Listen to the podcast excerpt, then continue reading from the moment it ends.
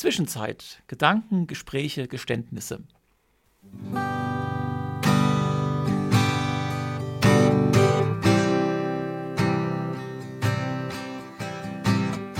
Das Dazwischen ist oftmals keine sehr komfortable Position.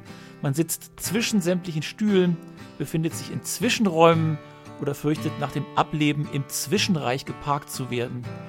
Auch die Zwischenzeit, unsere zweiwöchentliche Radioshow aus dem Studio 2 des FAK, bewegt sich thematisch und inhaltlich in einer Zwischenwelt, offen in alle Richtungen, experimentierfreudig und vielfältig. Es werden unterschiedlichste Themen angesprochen, von Umwelt bis Unterhaltung, von Literatur bis Lebensberatung, von Theater bis Tod. Unsere jugendlich frischen Moderatoren Alina, Christian und Torben informieren und unterhalten euch mit Interviews, Kommentaren, Spielen, Talk und oh, gelegentlich auch etwas Musik. Eingeschaltet habt ihr ja schon. Nun lasst euch überraschen.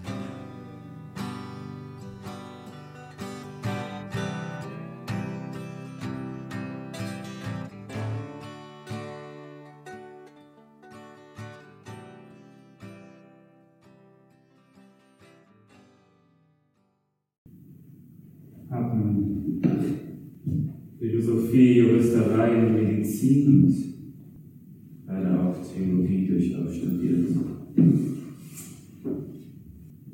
Mit heißen Bemühen. Da stehe ich nun. Ich armer Tor. Und bin so klug als wie zuvor. Heiße Doktor, heiße Magister gar und ziehe schon an die zehn Jahre herauf, herab und quer und krumm meine Schüler an der Nase herum und sehe, dass wir nichts wissen können. Das, das will mich schönes Herz verbrennen. Die meisten von euch haben es vermutlich gerade direkt erkannt und hatten vielleicht noch Erinnerungen an ihre eventuell nicht ganz so schönen äh, Stunden im Deutschunterricht. Was wir gerade gehört haben, war der große Nachtmonolog am Anfang von Goethes Faust I. Ja, das ist immer noch der Klassiker auf den deutschen Bühnen und man kann sich manchmal vielleicht schon ein bisschen die Frage stellen, warum eigentlich? Warum ist dieses Stück immer wieder auf den Bühnen zu sehen und warum hat das Jena Studierendentheater Theater Zink, äh, kleiner Fakt am Rande, das älteste Studierendentheater Jenas, dieses Stück auf die Bühne gebracht. Und ähm, ja, Warum macht man so etwas? Genau darum soll es nämlich in der heutigen Folge von unserer Sendung bzw. unserem Podcast Zwischenzeit gehen. Mein Name ist Torben und ich begrüße euch ganz herzlich. Ähm, die anderen beiden sind leider heute nicht mit dabei. Dafür habe ich jedoch eine wundervolle sozusagen äh, Ergänzung bzw. einen wundervollen Gesprächspartner heute zu Gast und zwar Lukas Gräfe. Er ist ein Teil der Regie des Projektes Faust 1, was im Oktober in Jena äh, nicht nur Premiere hat, sondern viermal vor ausverkauftem Haus zu sehen war. Wir haben ja gerade eben auch schon einen Ausschnitt daraus gesehen, das äh, nicht gesehen, sondern gehört. Das war nämlich Bastian Jan Husfeld, der eigentlich Faust gespielt hat. Und ich hatte die Freude, äh, Mephistopheles spielen zu dürfen in diesem Stück. Und ähm, als dieses Stück um war, ist mir mal wieder aufgefallen, was eigentlich das Besondere am Theater ist. Es ist nämlich vor allem im Verhältnis zu Film oder so etwas, dass es einfach im Moment lebt. Ähm, als ich bei der letzten Aufführung dabei war, beziehungsweise als ich die letzte Aufführung gespielt habe, habe ich innerlich immer wieder den Gedanken gehabt, das kann doch nicht wahr sein. Jetzt ist die Szene schon wieder um, jetzt ist die Szene wieder schon um, weil man weiß, dass Theater total vergänglich ist. Theater lebt im Moment und äh, ja, jetzt sind die Aufführungen um. Sie waren sehr gefeiert. Wir haben sehr tolles Feedback bekommen. Wir haben an diesen Aufführungen anderthalb Jahren gearbeitet und äh, für mich als Person, die eben im freien Theater dann sozusagen ja tätig ist, stellt sich dann die Frage, ja, und jetzt?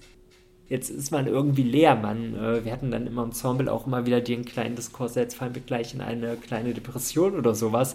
Denn äh, ja, was bleibt am Ende übrig? Und äh, genau äh, um diese Lücke irgendwie ein kleines bisschen zu schließen und zu versuchen, irgendwie ein bisschen nochmal in einem anderen Medium zu bannen, was wir geschaffen haben, was unsere Gedanken dahinter waren. Äh, genau darum soll es heute gehen. Ich habe es ja gerade schon gesagt, Lukas Gräfe wird gleich zu Gast sein hier bei uns in äh, der Sendung Zwischenzeit und ich werde mich mit ihm darüber unterhalten. Warum wollte er unbedingt Faust 1 inszenieren. Er ist übrigens nicht alleine die Regie, aber er, von ihm kam die Idee ursprünglich.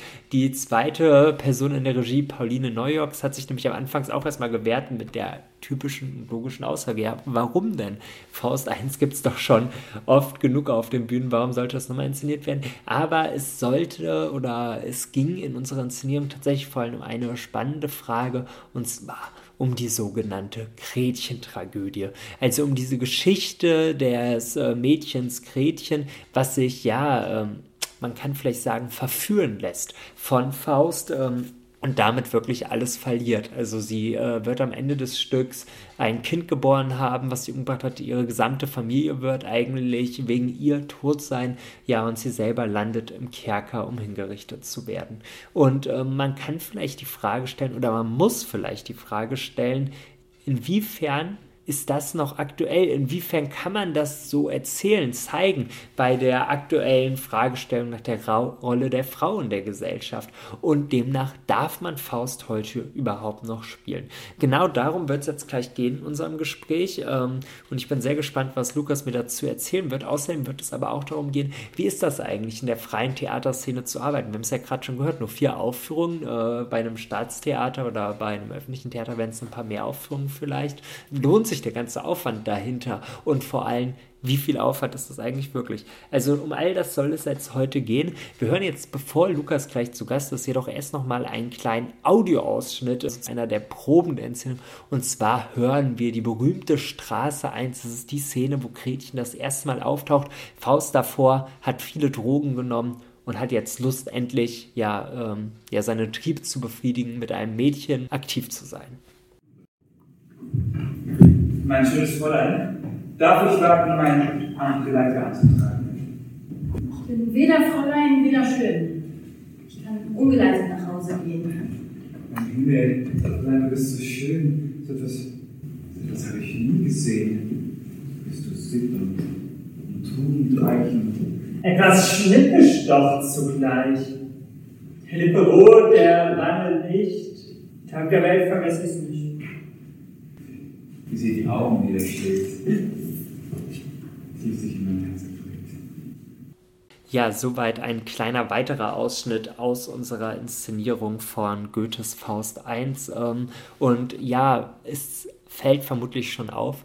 Ich sage uns, weil ich kann darüber natürlich nicht wirklich neutral reden, über diese Inszenierung. Und äh, deshalb ist es umso schöner, dass äh, sich Christian, der ja auch mal wieder hier zu hören ist in unserer Sendung, der diesen Podcast ja mitmacht, sich eine der Aufführungen angeschaut hat. Und er wird uns jetzt mal kurz berichten, was er denn auf der Bühne gesehen hat und was ihm denn so daran gefallen hat oder ob es ihm überhaupt gefallen hat. Und danach hören wir noch einen kleinen weiteren Ausschnitt aus der Inszenierung und danach ist dann Lukas Gref zu Gast und es geht sozusagen los äh, mit unserem großen, gerade eben schon angekündigten Gesprächspanel. Davor muss ich jetzt jedoch, auch wenn es vielleicht etwas langweilig ist, einmal kurz mich nochmal bedanken bei dem ganzen Ensemble, weil ja, ich mache das, habe ich ja gerade eben schon gesagt, diese Sendung auch vor allem, um jetzt auch so ein bisschen dieses Projekt abzuschließen, für mich zumindest ein bisschen abzuschließen. Und da heißt es natürlich dann doch nochmal Danke sagen. Also danke Pauline, Lukas, danke Bastian, Julia, Leo, Ramona, Simon, äh, Johannes, Eva und äh, Simon 2 und natürlich auch äh, Johanna, Sven und allen anderen, die da dabei waren. Vielen, vielen Dank für das tolle, für die tollen anderthalb Jahre und äh, ja, was wir uns da so alles überlegt haben, wie diese anderthalb Jahre waren. Darum wird es jetzt gehen, aber jetzt erstmal das Wort an Christian. Servus Torben. Na, ich sollte ja eine kleine äh, Meinung zu deinem Theaterstück abgeben fürs Radio. Ich habe tatsächlich noch jemanden mitgebracht, auch eine Besucherin des Stücks. Ähm, du bekommst also gleich, wenn es gut läuft, doppeltes Lob. Hallo, hier ist Annika. Genau. Ähm, ja, Torben, erstmal ich war ja froh, weil das das erste Theaterstück seit der Pandemie für mich war und ich konnte es ja sowieso schon gar nicht erwarten, ins Theater zu gehen. Also hat es natürlich einen Vorteil und einen Nachteil. Ich hatte total Lust auf das Stück, aber natürlich waren die Erwartungen enorm hoch. Aber ich kann dich schon mal beruhigen, die hast du erfüllt.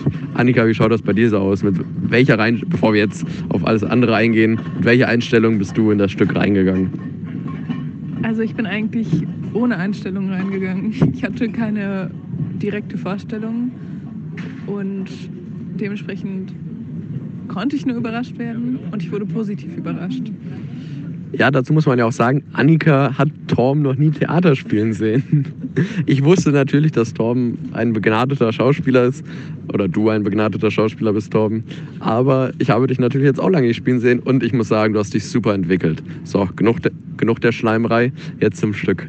Ähm, Faust ist natürlich nicht dein, erste, dein erstes Mal, dass du das inszenierst. Wir haben das ja schon mal zusammengespielt. Aber damals wolltest du eigentlich, glaube ich, auch gerne den Mephisto spielen, aber bist beim, beim Dr. Faust gelandet. ähm, und jetzt hast du endlich deine Traumrolle bekommen und ich muss sagen, sie stand dir sehr gut. Das Stück generell, muss ich sagen, war traumbesetzt. Also auch der Faustdarsteller und sämtliche anderen Rollen waren wirklich richtig gut besetzt. Ähm, die Inszenierung hat mir gut gefallen, denn es wurde äh, ziemlich feministisch inszeniert und das finde ich auch eine interessante Thematisierung, weil die äh, weil das Fauststück das auf jeden Fall auch hergibt, dass man äh, das so betrachten kann. Und war auch mal spannend, weil ich habe mehrere Faust-Inszenierungen schon gesehen, aber äh, auf die Art und Weise interpretiert habe ich es noch nicht gesehen. Ähm, ja, Annika, wie ist deine Einstellung so zur Interpretation der Inszenierung? Also ich kann mich da eigentlich nur dem Christian anschließen. Ich fand ähm, die Kostümierung auch sehr schön. Torben, dein Anzug war ein Traum. Der war genial. Ähm, ja. Ja, ähm, generell fand ich auch die Atmosphäre sehr gut. Also es wirkte so, als würde euer, ähm, euer Schauspielteam gut zusammenpassen und ich wünschte, ich wäre in mehr Vorstellungen gegangen als nur in eine. Ich hätte gerne gesehen, äh, ob es jetzt bei der Derniere, in der ich ja war, Unterschiede gab zu vorherigen Vorführungen oder ob ihr äh, das alles originalgetreu gelassen habt. Du hast mir ja versprochen, dass es recht ähnlich war. Ähm, genau. Ich hoffe, dass ihr bald wieder weitere Stücke inszeniert. Ich kann nur jedem raten, schaut euch die Stücke an. Äh, Torm ist eigentlich ein Garant dafür, dass ein Theaterstück gut wird, weil ich glaube nicht, dass er jemals das präsentieren wird, was er nicht selbst auch gerne gucken würde. Und ähm, ja, viel mehr Worte finde ich da jetzt auch nicht. Aber jetzt hast du schon mal dreieinhalb Minuten äh, Lobhymne auf dich und dein Team. Heinrich, mir graut's vor dir.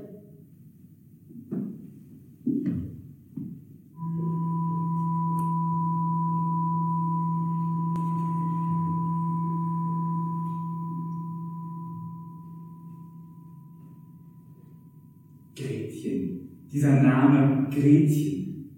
Wenn ich das schon lese, Gretchen. Gut, irgendwann dann mal Margarete, aber, aber Gretchen.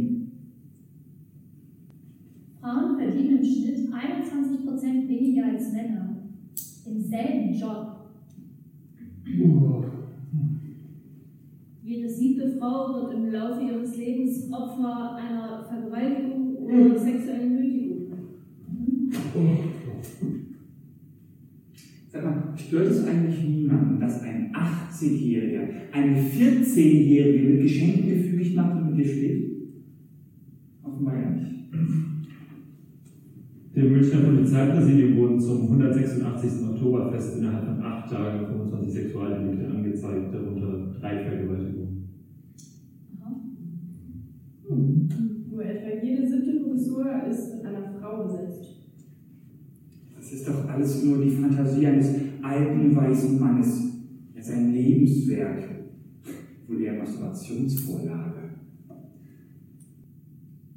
Die Kirche weigert sich seit Jahren Frauen ins Priesteramt einzuführen. Schottland stellt allen Frauen in öffentlichen Gebäuden Hygieneartikel wie Binden und Tannen zur Verfügung. Die Uni Jena probiert das jetzt übrigens auch. Ja, und, und Faust kommt sogar in den Himmel. Der wird gefeiert. Wofür eigentlich? Alle drei Tage stirbt in Deutschland eine Frau in einer Beziehungstat. Ja, Beziehungstat, Eifersuchtsdrama, Familiendrama, eigentlich ist das ja alles ein Femizid, ne? aber druckt man das auf die Titelseite, dann kauft es halt keiner. Ein Meisterwerk. Ja, soweit also ein längerer Ausschnitt noch einmal vom Anfang des Stückes und wir haben es ja schon am Anfang gehört. Heinrich, mir graut es vor dir, das war ja irgendwie so ein bisschen das Bild für diese Inszenierung. Und jetzt ist endlich Lukas Gräfe, Teil der Regie des Stückes, bei mir hier zu Gast und äh, wir fangen ganz entspannt an mit dem Gespräch, Lukas. Und zwar, du darfst dich erst einmal selber vorstellen. Ja, also wie du schon gesagt hast, ich heiße Lukas, ich wohne in Jena, ähm, mittlerweile auch schon seit sechs Jahren und bin vorletztes Jahr dann wieder zum Theater gekommen, mhm. nachdem ich ähm, ja knapp fünf Jahre gar kein Theater gespielt habe. Wie kommt es zu diesem Wechsel? Also gab es ein, also wolltest du unbedingt, äh, hattest dich zurückverlangt auf die Bühne, weil du machst ja schon, du bist ja schon kulturmäßig davor auch mal unterwegs. Also du machst ja Comedy-Programme. Ja. Ähm, ja, ich mache Comedy-Programme und ich mache vor allem Kindertheater. Und das habe ich ganz viel gemacht, das mache ich auch immer noch. Ähm, aber es hat, ich habe dann schon gemerkt, dass es mir auch sehr viel Spaß macht, in Rollen zu schlüpfen oder einfach die Klassiker zu lesen und äh, umzuarbeiten und aufzuführen. Mhm. Und äh, das lässt sich nicht alles in ein Kinderprogramm umsetzen. Ja gut, da sind wir natürlich beim großen Thema Faust haben wir beide gemacht. Also, ja. also mit einer ganz großen Gruppe. Und da stellt sich natürlich erstmal wirklich die Frage, Lukas, warum? Also ich meine, Faust ist jetzt nicht gerade ein Stück, was selten gespielt wird. Es wird zwar immer wieder gesagt, also interessanterweise seit jetzt ja auch über 200 Jahren, dass es immer top aktuell ist, man es auf alles anwenden kann, aber warum hast du gesagt jetzt nochmal Faust? Ja, das hat, das hat ganz viele verschiedene ähm, Gründe. Hm, fangen wir vielleicht mal mit dem künstlerischen Grund an. Äh, wie du gerade gesagt hast, Faust wird halt schon äh, ja, ständig gespielt. Eigentlich müsste jedes Jahr in irgendeinem deutschen Theater wird garantiert Faust gespielt. Und Faust 1. Fa Faust 1, Faust 2 eher weniger. ähm, aber Faust 1 wird auf jeden Fall irgendwo gespielt und wenn es in einem Schultheater ist. Und ähm, wenn es so oft gespielt wird, wird es auch tausendmal interpretiert und wenn es tausende Interpretationen und äh, Varianten und Versionen gibt, kann man selbst künstlerisch wenig falsch machen. Mhm. Man kann bei Faust wenig richtig machen, aber ich glaube, man kann bei Faust viel mehr eigentlich so gut wie nichts falsch machen, weil alles schon mal da gewesen ist. Das ist ein künstlerischer Grund, warum man sich immer gern mal an Faust ranwagen sollte, weil da einfach ähm, jede Idee irgendwie ja, funktional erscheint. Mhm. Das ist so der künstlerische Grund. Und ähm, dann habe ich noch so einen emotionalen Grund. Mich lässt dieses Faust-Thema nicht los. Also ich weiß noch, in der fünften Klasse haben wir den Fauststoff schon mal besprochen. In der äh, fünften Klasse schon, da war ja, man früh dran. Da war man früh dran, und, aber das war nicht das äh, Goethe-Werk, sondern es war dieses Puppenspiel. Mhm. Mit dem Auerhahn. Also worauf das eigentlich basiert im Wirklichkeit. Genau, wo dann diese, wo dann diese Teufelkonferenz, das geht dann mit dieser Teufelskonferenz los, wo die merken, wir haben in der Hölle zu wenig Leute und dann schicken die ihre Teufel aus und man befolgt halt diesem, diesem Auerhahn Mephisto wie Faust da. Ich mhm. habe es jetzt tatsächlich gar nicht so im Kopf. Das hat mich schon super fasziniert und da sollten wir damals ein Puppenspiel machen und dann haben wir ah. eine Eins bekommen. Weil, ähm, und dann war, dann war eine Liebe entstanden. Da war eine Liebe entstanden. Nicht wegen der Eins, aber einfach, weil ich damals schon gemerkt habe, irgendwie der Stoff, der ist cool, weil er so äh, fantastische Elemente mhm. einbaut. Also man hat nicht wie zum Beispiel bei Maria Stewart von äh, Schiller ist es ja so, man hat äh, alles sehr menschliche mhm. Charaktere, aber bei Faust, hast du Hexen, Geister, Teufel. Ja, ja. Es hat halt, es wird ja oft auch ein bisschen immer mit Shakespeare verglichen. Also es hat schon dieses Shakespeare-hafte irgendwie, weil es so dieses fantastische ragt irgendwie. Gen und auch genau. sehr viele Themen irgendwie angreift, also da anspricht einfach. Es ist irgendwie so ein sehr universales Stück. Also man hat das Gefühl, Goethe wollte einmal die ganze Welt sozusagen da reinkriegen. Auf jeden Fall, man hat alles, was so auch heutzutage gute Filme, ähm, mhm. also vermeintlich gute Filme haben. Ne? Man hat, man hat ein Opfer, auf jeden Fall. Man, man hat eine Liebesgeschichte, mhm. die natürlich hochproblematisch ist. Ähm, und man hat diesen ganzen Zauber, mystischen äh, Kram mit drin. Also ist eine Geschichte für, für alles. Ja, aber da sind wir ja auch bei der spannenden Sache, wenn wir uns jetzt die Inszenierung von dir anschauen, also die du ja jetzt ja auch schon seit sechs Jahren, glaube ich, im Kopf ja. hast im Endeffekt geht es dann ja vor allem um eine äh, ja politische, äh, identitäre Frage eigentlich ein bisschen auch, und zwar um die Frage, wie eben Frauen oder wie vor allem die Gretchenfigur in diesem Stück dort angesetzt wird. Das ist ja ein bisschen, also klar, auf der einen Seite ein top aktuelles Thema, also feministisch äh, sozusagen sich mit Faust beschäftigen. Ich glaube, das gibt's jetzt auch seit so ein paar Jahrzehnten dann doch auch in der Germanistik, dass das mehr gemacht wird. Aber gleichzeitig fand ich das Interessante, weiß ich noch, als ich das Skript das erste Mal gelesen habe, dass du so weit gehst, aber auch Goethe wirklich ein bisschen zu kritisieren. Also es gibt, glaube ich, viele, die eher so rangehen würden und sagen, ja, der Goethe, der hat das alles nur vorhergesehen in seinem Stück mäßig, wie mit Frauen und sowas umgegangen wird. Aber ähm, vielleicht ähm, können wir noch mal kurz darauf zurückgehen. Was war der erste Moment, wo du gemerkt hast, na, ich mag dieses Stück, aber irgendwie diese Frauen, äh, also diese Gretchen-Tragödie, die ist doch ein bisschen problematisch. Äh, tatsächlich ähm, war, ist eben, wie du schon gesagt hast, sitze ich ja seit sechs Jahren mit dieser, mit dieser Idee bei mir zu Hause und mhm. habe dann immer so Notizen in meiner, in meiner Ideenschublade gehabt. Und vor sechs Jahren, da war ich eben gerade so im Abitur und da habe ich das halt nochmal gegengelesen und da ist mir dann wirklich äh, aufgefallen, dass, dass es doch problematische Stellen hat, aber noch nicht so jetzt in dem Umfang, wie wir es am Ende mhm. inszeniert haben. Richtig aufgefallen ist es mir dann bei uns an der Schule war es tatsächlich so, dass man immer so ein, so ein, so ein Abi-Gig gemacht hat, um die Abi-Kasse aufzubessern. Und da hat man in der Regel irgendwie, haben sich drei Leute gefunden und haben schnell ein Theaterstück zusammengefriemelt. Und ich hatte dann schon die Idee, lass uns doch einfach Faust in eine Komödie umbasteln. Und das fiel gar nicht so leicht, mhm. äh, weil, weil es so viel ernste Momente hat. Also sie, sie äh, Gretchen ertränkt ihr Kind, mhm. kommt im Kerker um und äh, das in eine Komödie umzubasteln. Da bin ich dann auf die Idee gekommen. Also wir haben es, es ist uns, glaube ich, ganz gut gelungen, war aber, was damals so an Feedback dann von der, von der Komödie zurückkam, war, das war sehr ernst für hm. so ein Abi-Gig. ähm, das war eigentlich immer lustig und, und so ganz niedrig, niedrigschwelliger Humor. Yeah, wir haben aber dann trotzdem ernste Themen angesprochen, weil es geht nicht ohne ernste Themen, diesen ja. Stoff zu behandeln. Und da hatte ich dann die Idee, irgendwann will ich nochmal Faust ernst machen ähm, also ernst äh, inszenieren, nicht als Komödie im Originaltext und dann aber die kritischen Stellen hervorkitzeln. Mhm. Ja, nachdem du ja, also du hast es ja schon angedeutet, du hast schon einige Komödien davor inszeniert, dann auch in der Schule, denke ich mal, vor allem, oder? Ja, genau, vor allen Dingen ähm, im Schultheater oder genau, also ein, also wenn ich äh, äh Comedy-Programme mache, Stand-up-Programme, das sind ja eigentlich auch äh, Monologe quasi, die man schreibt. Mhm. Genau, also, aber mein, ja. mein Steckenpferd bis jetzt waren immer Komödien. Und dann eine Tragödie und dann nur noch eine, die wirklich, also ich kann das mal verraten, bei den Proben hattest du vor allem oft, aber man hatte auch oft das Gefühl, dass alle gerade sehr niedergeschmettert ein bisschen irgendwie gerade in diesem Moment sind irgendwie, weil ähm, also diese Gretchen-Tragödie, vielleicht, vielleicht sollten wir mal kurz verraten, was da eigentlich passiert,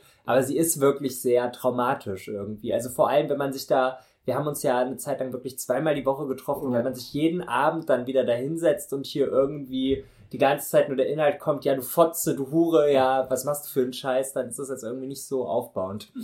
das stimmt. Also, die Gretchen-Tragödie zusammengefasst, äh, also die lässt sich tatsächlich sehr schwierig zusammenfassen, weil die Gretchen-Tragödie gelingt kaum ohne diese Gelehrten-Tragödie, die dem Ganzen ja vorgeschaltet mhm. ist. Also wir haben Faust als, als alten Mann, der irgendwie totunglücklich ist, weil er ja den Kelch der Erkenntnis ausgetrunken hat und trotzdem das Gefühl hat, er weiß gar nichts. Er, er, will sich umbringen, wird dann aber abgehalten, trifft dann beim Osterspaziergang, die, die seine Depression heilt, ja auf Mephisto. Mhm. Und da kommt dann so langsam in vielen Gesprächen heraus, hm, dass, dass er sich irgendwie nach Befriedigung sehnt. Und gar nicht so nach wissenschaftlicher Befriedigung, mhm. sondern tatsächlich, es geht einfach um, um, die, um die pure äh, ja, Triebbefriedigung. Ja, genau, weil er das, er hat davor sozusagen mit dem Wissen versucht. Äh, genau. Und das hat irgendwie nicht so geklappt. Da ist er schon kurz davor, Selbstmord zu begehen.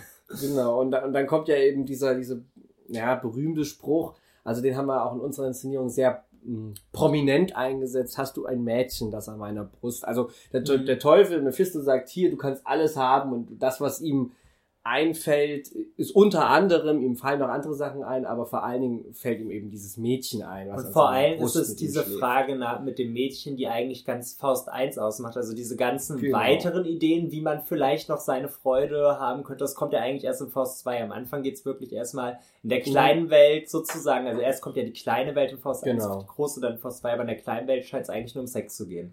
Es scheint nur um Sex zu gehen oder zumindest so um so ganz ein, niedrige, äh, niedrige ja, stimmt. Instinkte. Alkohol wäre auch Alkohol in, in Auerbachs Keller, ähm, wo viel getrunken wird oder mhm. ja, ähm, dann, dann merken die ja, das geht nicht so ganz, dann wird Faust noch schnell verjüngt Mhm. und da äh, kommt ja dieses, dieses Bedürfnis, wird da in Faust ja erst recht geweckt, ähm, wo sie diesen Zaubertrank zusammenmixen, sieht er ja dieses wunderschöne Bildnis einer wunderschönen Frau und möchte es immer wieder sehen und mit dem Zaubertrank im Leibe sieht er dann überall hübsche Frauen, was auch schon problematisch ist irgendwie so, dass dann erstmal Mhm. jede Frau als potenzielle Triebbefriedigerin Ja, ja. gesehen wird. Ja, vor allem, es gibt dann ja auch wirklich diesen prominenten Satz, du siehst mit diesem Trank im Leibe Helena bald in jedem Weib. Also es ist Genau. wirklich, also man kann diese, also ich glaube, man kann sich das wirklich so vorstellen, dass diese Hexenküche auch jetzt nicht unbedingt eine reine Verjüngung ist, sondern eigentlich nur, der bekommt irgendwie Testosteron oder irgendwie sowas Viagra. gespritzt. Ja, genau, damit er hier. ja. Und, und genau, und dann läuft ihm halt, naja, man kann einfach sagen, wirklich blöderweise diese 14-jährige ähm, Magd über den Weg äh, als Gretchen und, und, und dann geht es eigentlich nur noch bergab. Also dann will Faust in seiner Obsession nach Befriedigung eigentlich immer nur noch Gretchen. Hm. Und äh, das Spannende ist, dass das ja Mephisto schon äh, ähm, immer wieder mal kritisiert. Also das, Ja. das mag man gar nicht vermuten, aber Mephisto sagt immer wieder, ach komm, lass doch mal auf zu was Neuem. Ja. Probier's doch mal bei einer anderen Frau. Er schleppt, schleppt äh, Faust mit auf den Blocksberg, wo, wo tausende Mhm. Hexen nackt umherspringen, aber irgendwie Faust ist eben in dieser Obsession nach Gretchen. Äh, die wird mürbe gemacht mit, mit, mit Schmuck.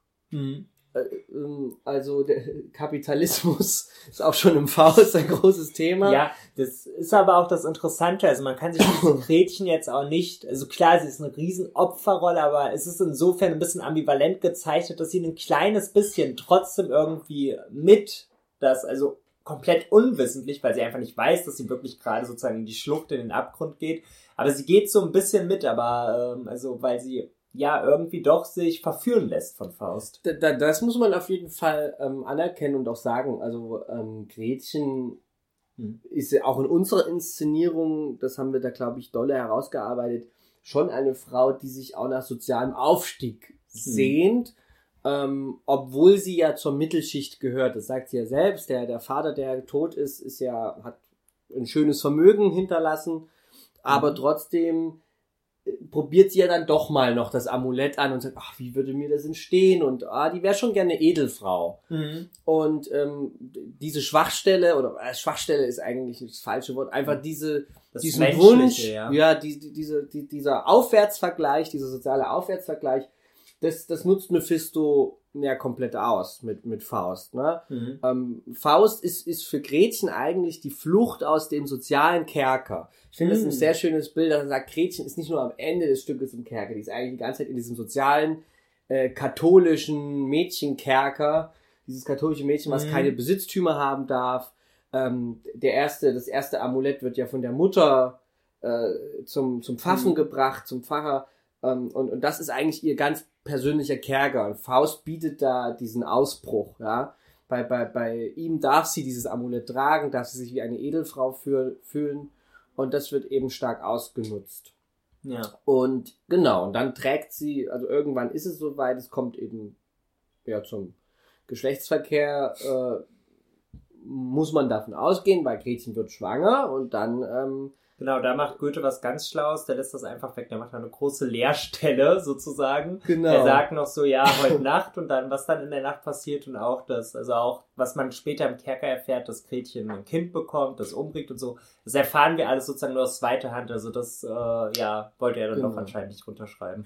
Ja, irgendwie nicht. Also eine, eine Szene, die da auch irgendwie ganz, ganz spannend ist, ist die Brunnenszene, wo zwei Frauen sich über eine dritte nicht Anwesende unterhalten und meinen, ja, hier hast du was von, äh, ich glaube im Original ist es Bärlchen, Mhm. da haben wir den Namen ja auch geändert ähm, in unserer Inszenierung, aber hast du was von Bärbelchen gehört? Ja, die ist schwanger und ist unverheiratet, schlimm, schlimm, schlimm und ähm, Gretchen steht mit einem Brunnen und, und hat eben, erkennt sich in dem Schicksal dieser dritten nicht Anwesenden wieder und sagt, ach herrje, er nimmt sie bestimmt, also versucht ihre eigenen Hoffnungen auf die dritte zu pro projizieren und sagt, er nimmt sie bestimmt zur Frau und bla. Und aber die, die Frauen als Repräsentanten der Gesellschaft sagen einfach nein.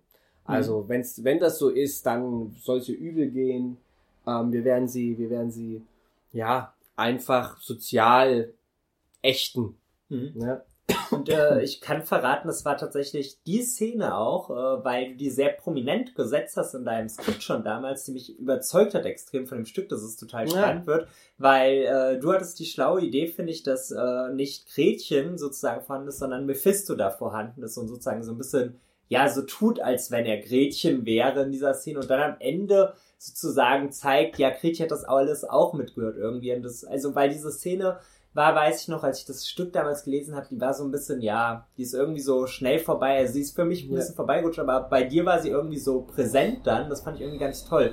Ähm, es ist ja immer so das Traurige, irgendwie vor allem bei freien Theaterszenen, äh, in der freien Theaterszene so ein Stück äh, ist total schnell um. Ich meine, wir haben ja jetzt vier Aufführungen gehabt und Ja. jetzt, jetzt ist es um. Also wir haben noch ein paar Fotos und wir haben zum Glück eine Aufnahme. Ja. Aber äh, wir haben diesen Moment nicht mehr. Aber vielleicht können wir trotzdem mal versuchen, zu rekonstruieren, sozusagen, die, diesen Moment auferstehen zu lassen, was da auf der Bühne los war. Ähm, vielleicht das Bühnenbild, eigentlich sehr einfach, drei Türen. Ja. Äh, drei Türen. Die, die, die Idee, ähm, die, das kann Du hattest ich, am Anfang eine Drehbühne geplant. ich hatte am Anfang hatte ich eine drehbare Bühne geplant. Also aber das wäre zu teuer. die, die, die Ursprungsidee, Faust als Gelehrter, äh, brachte mich mal auf die Idee, dass wir einfach ähm, das komplette Stück, und es funktioniert tatsächlich, das ist das Verrückte. Es gibt ein Skript, was ich geschrieben habe, ähm, das komplette Stück auf einer Schultoilette spielen zu lassen. Das funktioniert vom Mhm. Anfang bis zum Ende. Man muss Faust als Lehrer inszenieren, alle anderen irgendwie so als SchülerInnen, und dann funktioniert das. Ähm, natürlich mit Abstrichen, aber Ja, es ja. im Grunde funktioniert. Mhm. Und wa- was aber eben davon übrig geblieben ist, da war eben in der Mitte, war sehr prominent von dem damaligen Bühnenbild eine, ja, so eine Klokabine.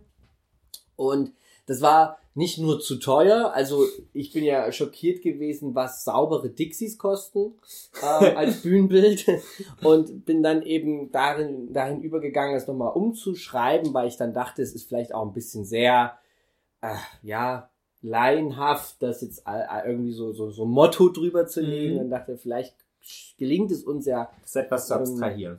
es ein bisschen zu abstrahieren und ähm, genau, äh, es wurden dann drei Türen. Drei Türen. Für mich ist zum Beispiel ähm, das schon immer noch irgendwie so ein Raum, Mhm. wo das alles spielt, aber eben nicht mehr die, die Schultoilette. Und wir haben jetzt drei Türen. Links haben wir eine Tür, wo viele Notizen dran kleben.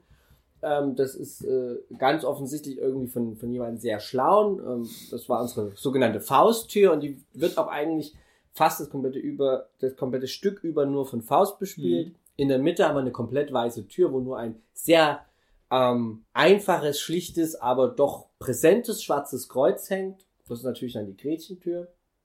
Und Ähm, rechts ist die Dixie-Klo. Genau, rechts ist dann noch das, was, was äh, vom Schulklo übrig bliebe. Das war also richtig ranzig mit so Telefonnummern drauf und, und obszön und vulgären. Äh, Auch der größte Spaß hinter den Kulissen eigentlich, also Ja. bei jeder Aufführung da wieder neue Sachen drauf zu schreiben. Ja, und, und, und das war die Mephisto-Tür, das, genau. Und diese drei Türen, die waren eigentlich das komplette Bühnenbild. Mehr, mehr gab es nicht. Und ähm, wir haben quasi immer so ein bisschen den ideellen Ursprung einer Szene schon festgemacht, indem äh, wir geguckt haben, wo tritt welche Person wann auf, aus welcher Tür kommt sie raus.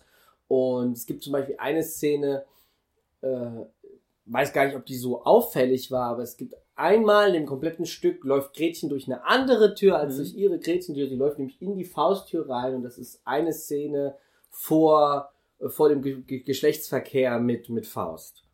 Ja, vor allem fand ich bei der, also das ist ähm, Garten heißt es oder ist es Garten? Äh, In unserem Skript dürfte sie einen sehr langen Namen haben, weil wir manche Szenen ja in der Ja, ja, Name es ist auf jeden Fall in diesem ganzen Genau, Gartenkontext. diesem- nach, der, nach der Gretchenfrage. Genau. Fall, Und ne? ähm, auf jeden Fall, äh, das fand ich auch sehr schön, weil also diese drei Türen haben ja, wenn man so im Theaterkontext nachdenkt, haben das, hat das ja dieses äh, Bauerntheatermäßig, auch wenn dieser Begriff so ein bisschen naja ist, ähm, wo äh, sozusagen oft bei diesen Komödien da mehrere Türen sind und dann sozusagen immer schnell gewechselt wird Ja. hinter den Türen, wo wir herkommen. Und das ist nämlich auch so eine Szene, wo es so ein bisschen darum geht, dass Gretchen eigentlich sich wirklich, was du gerade auch meinst, endgültig verführen lässt, sozusagen, und so sagt, ja, ich bin bereit irgendwie langsam jetzt wirklich sozusagen mit dir, ähm, ja, den nächsten Schritt zu wagen. Mm, Muss man aber dazu sagen, also verführen finde ich jetzt ein bisschen Ja, beschönigend. Also ich würde eher sagen, sie, sie lässt sich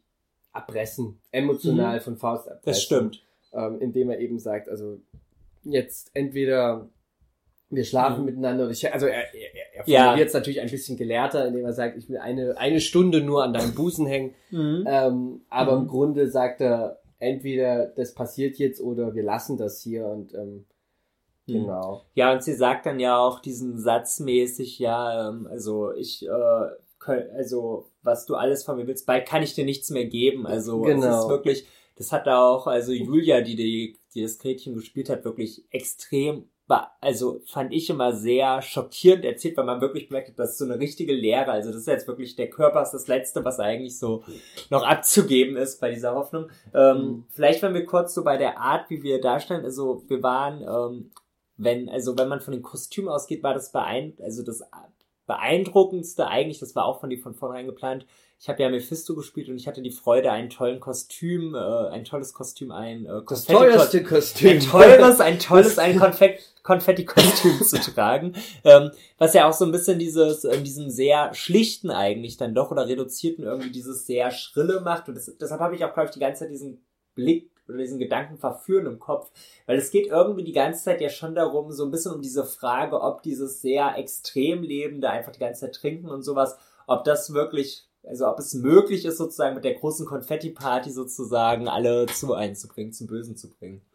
Ja, und, und bei Faust gelingt es eben eigentlich nicht. Mhm. Ähm, also gerade Auerbachs Keller, die wir ja, die Szene haben wir ja erheblich gekürzt. Da kommt ja im Original Kapitalismuskritik und alles mögliche. Französische Revolution. Das, das, das, das Flohlied wird gesungen und ähm, Mephisto zaubert dann noch irgendwelches, irgendwelchen Wein aus irgendwelchen Mhm. Tischbeinen. Das haben wir ja wirklich komplett runtergekürzt, einfach nur auf so eine Bierzeltstimmung, Mhm. weil wir eben genau Und das Donaulied. beleuchten wollten. Genau, und wir haben das Donaulied reingeschrieben, weil das ähm, Mhm. super zeitgenössisch ist. Das wird ähm, überall so zu Volksfesten kennen Und wir das hat am leider, wie wir den Proben bemerkt haben, auch wirklich eine Ohrwurmgarantie, Oh was ja, echt das schlimm ist sehr schlimm, genau. Mhm.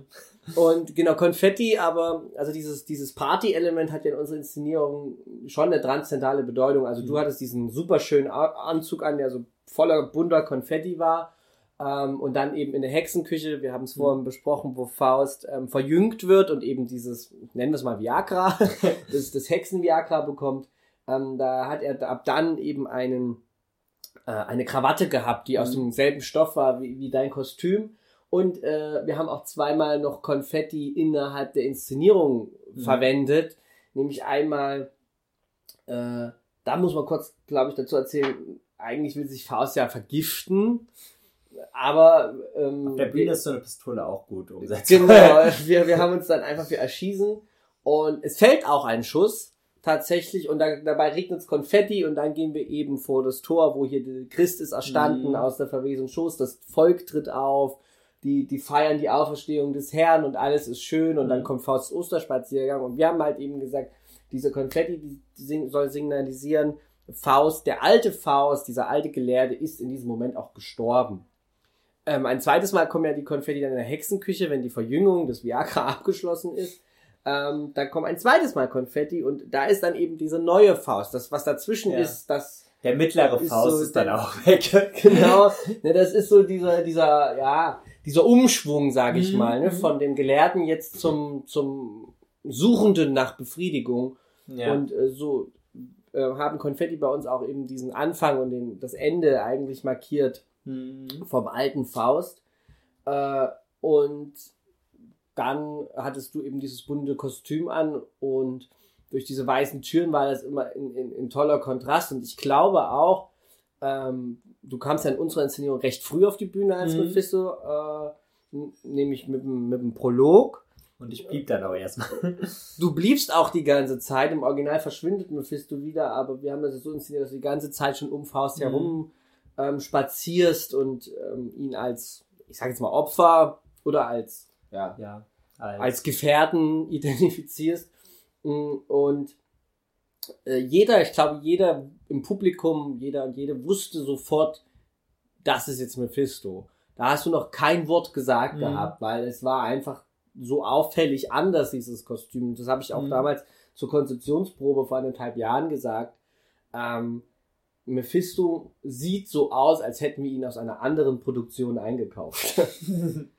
ja, das, das stimmt. Aber das ist auch gleichzeitig, also du hast ja schon gerade angesprochen mit dieser Krawatte, dass wir ihn trotzdem aber auch nicht wirklich, oder das war zumindest auch mein Ansatz nie, und das haben wir bei den Proben auch immer versucht, ihn nicht als eigenständige Figur irgendwie auf der Bühne zu bringen. Also wir haben ihn nicht als diesen, ja, als den Teufel, der sozusagen gerade diese großen ähm, Prolog im Himmel gibt es ja eigentlich diese große Wette, der wirklich hier gerade als böser Satiriker sozusagen gegen Gott spielt, sondern wir haben ihn wirklich eher versucht, als diese andere Seite von Faust zu darzustellen, die also sozusagen, ja, wenn man bei Freud wäre als das S irgendwie so ein ja, bisschen. genau, bei Freud wäre er als das S. Ich habe immer, wenn ich gefragt wurde, den, den Begriff Valenz von Faust genutzt, also Mephisto als eine Valenz von Faust. ähm, und, und ferner, so im emanzipatorisch-feministischen Wortschatz zu bleiben, wir haben gesagt, die toxische Maskulinität, Mhm. die toxische Männlichkeit, die, die in Faust als Figur angelehnt ist, die, die, die ja, spiegelt Mephisto wieder. Und Mhm. ich finde, es ist uns sehr gut gelungen, indem wir hin und wieder Texte aufgeteilt haben. Also ähm, da, da saßen wir auch gemeinsam zusammen. Zum Teil habe ich ja auch einfach als, als Regisseur das dann aus der Hand gegeben, habe gesagt, Ja. teilt die mal selber auf. Also du hattest manchmal Texte von, die im Original von Faust sind und Faust hatte manchmal Texte, die im Original von Mephisto sind, um eben zu zeigen, irgendwie ist das eine Ja, Symbiose. manchmal haben wir ja sogar chorisch gesprochen, also. Ja. Und bei den Momenten funktionierte das auch ganz gut, Lukas. Also. Das, das stimmt. Chorisches Sprechen ist. Äh, Ja, ähm, das, also diese ganze Inszenierung, sie sollte mal mehr chorisch werden, aber sie wurde am Ende vor allem sehr bildgewaltig, hatte ich das Gefühl. Also Genau. Es gab sehr, also ich habe auch, Ja, wenn ich ich, mit auch. dem Publikum am Ende geht habe, es gab, glaube ich, schon oft Momente, wo doch sowas wie Gänsehaut und sowas entstanden sind. Also vielleicht das einfachste Beispiel ist tatsächlich, wir lassen die äh, Sexszene nicht weg, sondern wir spielen Rammstein oder du hast Rammsteins Engel abgespielt Genau. und äh, dazu passend haben ähm, auch, das hat auch chorisch relativ gut geklappt. Ähm, Optisch also, ja, also der Faustdarsteller und ich haben sozusagen gleichzeitig uns entkleidet, während äh, Gretchen in der Mitte war und da wirklich nur noch ein Objekt war. Also da Ja. war wirklich das Menschliche war hier komplett weg. Da- Das war ihr komplett genommen, weil sie auch keinen Text oder Mhm. auch keine Initiative hatte in der Szene. Das war aber bewusst so natürlich gemacht. Ähm, ja, also chorisches Sprechen finde ich eigentlich ist ein tolles Mittel Mhm. äh, im, im Theater, um, um irgendwie gesellschaftliche Konventionen auszudrücken oder um Gefahren zu signalisieren. Ähm, ich glaube, unser Vereinsmitglied Marcel könnte jetzt hier sicherlich äh, einen kompletten Podcast mit dir zum Ja, ja. chorischen Sprechen Guck mal, ich habe aufnehmen. ich hab sogar irgendwo ein Buch, nee, das habe ich gerade weggemacht zu chorischen Ich, Sprechen. ich habe Also- auch eins von, von Marcel zu Hause liegen. Wir wollten da auch mal gemeinsam einen Workshop anbieten. Mal schauen, jetzt vielleicht nach Faust. Aber irgendwie wollte, war es uns, es wollte nicht klappen. Es wollte nicht klappen. Also es hatte chorische Elemente natürlich, Mhm. aber das habe ich dann eben, ich habe das Stück ja nicht alleine inszeniert, ähm, das sollte man vielleicht ganz dringend dazu Ja. sagen. Das Paul- sagen wir vor allem viel zu spät. Das sagen wir wirklich viel zu spät. Pauline, wenn du das hörst, es tut uns leid. Aber ähm, also Pauline Naujoks hat nicht nur mitgespielt als Darstellerin, also als Regie eine super Hilfe, mal meine Innenperspektive aus der Szene heraus als Regisseur. Und man muss auch wirklich sagen, diese, also dieses feministische hat sie auch nochmal viel extremer in den Vordergrund gestellt, als es am Anfang geplant war. Also naja, als am Anfang Es- geplant war, als, als mir möglich ist Ja, als Mann. so, ich muss ja. einfach sagen, ich, ähm, das, das muss man schlicht und ergreifend, das ist jetzt hier bestimmt sehr hochtrabende Gesellschaftskritik, aber man muss einfach sagen, ich als männlich gelesene Person profitiere von den aufgebauten Strukturen. Ja. Das ist, das ist Und ich habe ich hab auch schon gedacht, als wir gestartet haben, es ist irgendwie ein bisschen dämlich, dass wir jetzt zu zweit sozusagen als zwei männlich gelesene Personen hier ähm, sozusagen dieses Das Stück stimmt. besprechen und auch analysieren sozusagen, wie wir damit dagegen vorgehen wollen. Auf der, auf der anderen Seite muss man einfach sagen, ähm, Pauline wäre ja auch dabei gewesen, aber sie bringt heute schon wieder mit ihrer Arbeit den Verein voran. Ja, sie ist ja Vereinsvorsitzende, also Genau. zweite Vereinsvorsitzende, Ja. Wenn ich recht Mhm. die Zahlen recht im Kopf habe. Also sie, sie sitzt gerade quasi im Think Tank unseres Vereins und Genau. ähm, bringt den Verein voran. Auch eine wichtige Ähm. Arbeit. Aber auf jeden Fall hat sie dann einfach Perspektiven reingebracht, die wir als männlich gelesene Mhm. Gar nicht reinbringen können. Ja, es war, es war tatsächlich so, dieses Stück hat, ähm, also wir, du hast es ja schon angedeutet, wir hatten auch immer wieder Elemente, die nicht aus dem Originaltext kommen. Wir hatten Genau. zum Beispiel auch äh, Nachrichten von Twitter oder was weiß ich wo, also aus den Social Media Kanälen, Genau. die eindeutig sexistisch gelesen sind, die tatsächlich so, ähm, ohne jetzt Namen zu nennen, auch wirklich teilweise hier an äh, äh, äh, aktive Personen aus unserem Ensemble sogar geschickt worden, was das Ganze ja noch viel schlimmer macht. Und ähm, das hat dazu geführt, dass ich persönlich auch wirklich dieses Thema nochmal, schon nochmal neu reflektiert habe. Ich weiß nicht, wie das dir ging, aber ich habe persönlich manchmal, man, also ich sag, also man sagt das immer so klar, dass man so profitiert als Mann von der Gesellschaft oder so, aber irgendwie hat man dann ging es mir bei diesem Stück schon nochmal so, dass es immer wieder so Momente gab, wo ich so wirklich gedacht habe, oh Gott, ich will mich jetzt wirklich sehr abgrenzen gerade von sozusagen den restlichen Männern in dieser Welt. Ja, ähm, wie ging es mir? Also ich hatte ja das schon so im Gefühl, ähm, da, dass es dringend notwendig ist, dass man mal in einer Inszenierung kritisieren sollte, dass Faust da einfach Mhm. tut und lässt, was er will und Gretchen einfach dann die Konsequenzen trägt, weil der gesellschaftliche Druck, und da reden wir nicht mal von einer tief katholischen Gesellschaft, ist ja heute auch so. Also Ja. ein Mann, der, der, der, der ein äh, ausuferndes Sexleben hat und verschiedene äh, Sexualkontakte hat, das ist irgendwie ein cooler Typ, irgendwie so ein, ja, bisschen Ja. macho oder, äh, ja, Mhm. ähm, also wird seltenst kritisiert Ja. und jetzt äh, eine, eine junge Frau, die ähnlich äh, buntes Sexleben hat, die ist dann äh, eine, eine Schlampe. Also Mhm. das ist halt einfach so. Ähm, Und und ich- Ja, das ist ja schon generell einfach so auch, äh, wenn es so um Sexualleben oder um Clubs oder sowas geht. Also ich meine, es gibt ja wirklich diese, also jeden Tag gefühlt bekommt man ja immer wieder das zu hören mäßig so, dieses, äh, dieser schmale Grad zur Vergewaltigung mäßig. Ja, du bist doch mitgekommen zu mir nach Hause. Natürlich müssen wir jetzt Sex haben. Also Ja, ja, auch, auch dieses, ähm, so Sachen wie, ähm, dass wir jetzt darüber reden, dass ich weiß gerade gar nicht wo, Texas oder Kanada, also Texas hat ja gerade die Probleme mit dem Abtreibungsgesetz, und Ka aber ich glaube Kanada, da ist jetzt dieses Abziehen des Kondoms äh, während, während des Aktes verboten worden, wo ich so dachte, warum wird das jetzt, also warum fangen wir jetzt erst an darüber zu reden? Es ist halt Mhm. einfach ähm, so viele Gesetze, oder dieses unter den Rockfilmen, das war Ja. vor zwei, drei Jahren, war ein großes Thema, sollte das strafbar sein? Ja, natürlich sollte das strafbar Ja. sein. Ich als äh, männlich gelesene Mhm. Person ähm, Ja. bediene mich oft eben Und einfach ist- Hosen. Und da ist das Schockierende, also ich meine, Faust hat ja auch deshalb so einen großen Stellenwert, weil es immer so der große Abschluss des Deutschunterrichts meistens ist. Ja. Und ähm, das hattest du am Anfang schon gesagt, dass teilweise gar nicht so extrem äh, problematisiert wird. Also ich weiß noch, äh, Mona, die die Hexe bei uns gespielt hat, die hat mir erzählt, dass sie damals, als sie Faust gelesen hat, ihr war schon klar, dass das alles so ein bisschen problematisch ist, aber sie hatte Faust nie wirklich als diesen toxischen Mann äh, wahrgenommen, wie jetzt bei, und das ist ja das Interessante, also wir machen ja nicht, dass wir das erfinden, sondern es ist in diesem Text wirklich angelegt. Und das ist schon irgendwie sehr interessant, wo man ja auch immer wieder so ein bisschen die Frage stellen kann, ja, wie gut so ein Werk überhaupt altert manchmal, vor allem bei so bestimmten Entwicklungen. Das finde ich auch dolle problematisch. Also, ich hätte ich in meiner Selbstvorstellung noch sagen können, ich studiere ja Deutschlehramt und Religionslehramt.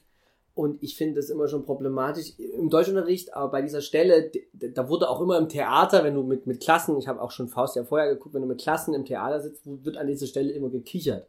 Mhm. Wo Mephisto sagt, über die habe ich keine Gewalt, als Griechen vorbeigeht. Und Faust dann meint, ja, die ist doch schon 14. Ja. So. Das ist aus heutiger Sicht total problematisch, aber mein Deutschlehrer damals hat zum Beispiel gesagt, ja, das war damals die Zeit und das ist okay. Mhm. Finde ich halt trotzdem fragwürdig, wenn man dann einfach weiterliest. Also im weiteren Verlauf, selbst wenn man sagt, das war damals normal, weil mit 14 waren die Mädchen im heiratsfähigen Alter, allein das, man das nicht mal problematisiert, zu fragen, warum ist es denn Ja. heute nicht mehr so, nämlich weil es Mhm. einfach absolut daneben ist. Aber das, ähm, da, wenn man dann im weiteren Verlauf liest, liest man einfach auch aus, aus vielen Sätzen Gretchen und da muss man wirklich sagen, das hat Goethe nicht schlecht hinbekommen, auch wenn wir ihn selbst kritisieren, Ja. dass, dass er da so teils, man könnte vermuten, autobiografische Dinge verarbeitet. Ähm, man liest schon raus, dass Gretchen noch gar nicht in der Lage ist, aufgrund ihrer Entwicklung, ihrer gesellschaftlichen Prägung, ihres Glaubens, die Beziehung mit Faust sinnvoll zu reflektieren, außer Mhm. an der Stelle, ähm, beschämt nur sitzt sich da, wo sie mit Martha über Faust Ja. spricht, beschämt nur sitzt sich da und sagt zu allen Sachen ja. Und das ist natürlich eine Sache, wo, wo Mhm. sie merkt irgendwie, ich bin da, ja, Butter in seinen Händen Mhm. irgendwie, ich mache, was er will. Aber wirklich diese, diese Kraft und diesen, diesen Abstand zu haben, das zu stoppen, das bringt Mhm. sie nicht auf. Und das ist auch, finde ich, also, wenn man sich jetzt Faust 2 anguckt, da ist es ja auch weitergedacht irgendwie. Der, also sie tritt ja insofern nochmal auf, dass sie sozusagen die Fürbitterin für Faust ist. Also, Ja. dass, wie sie nochmal aufkommt, ist sozusagen, dass sie zu Gott gegangen ist und gesagt hat, ey, kann der nicht doch zu uns nach oben kommen? Also, ich muss wirklich gestehen, ich habe Faust immer nur in Auszügen gelesen, aber das Ende finde ich Mhm. auch wirklich, also erstmal ist ja im kompletten zweiten Teil von Faust Gretchen gar, gar nicht mehr die Rede. ja, ja, da kommt dann ja endlich Helena. Da kommt Helena und aber erstmal redet auf den ersten Seiten Mhm. Ariel ewig lang, wo man Also über die äh, Handlung von Faust 2 brauchen wir jetzt nicht reden. das ist wirklich, aber am Ende hast du ja eben dann Gott, der auch nicht so ganz weiß, äh, Himmel oder Hölle, und dann kommt Gretchen und sagt, ach naja, er hat sich ja bemüht. Und dann sagt Gott, äh, wer, wer strebend sich bemüht, den kö- wer, wer immer strebend sich bemüht, den können wir erlösen. Mhm. Und dann kommt Faust in den Himmel. Und dieser Spruch, wer immer strebend sich bemüht, also wo bemüht sich denn Faust? Gerade im, im ersten Teil weicht er ja allen Konsequenzen aus. Und Also, auch im zweiten Teil ähm, ist es dann so, dass er eigentlich zu einem großen Imperialherrscher wird und sozusagen alle da umbringen will, um sein Küstenland zu haben. Und da sagt er sogar noch, ja, wenn, wenn ich das jetzt geschafft habe, dann werde ich, und das war ja immer die Wettbedingung, sagen, verweile doch, du bist so schön. Also er ist eigentlich äh, sehr im Gegenteil.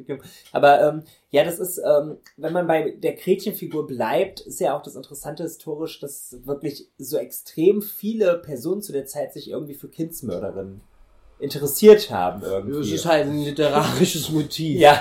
Ähm, wir haben äh, Medea, Mhm. äh, auch, äh, die ist ja schon wesentlich älter als Gretchen, so literarisch Mhm. gesehen, der, der, der Stoff, Ein aber paar Jahre. das ähm, unwesentlich.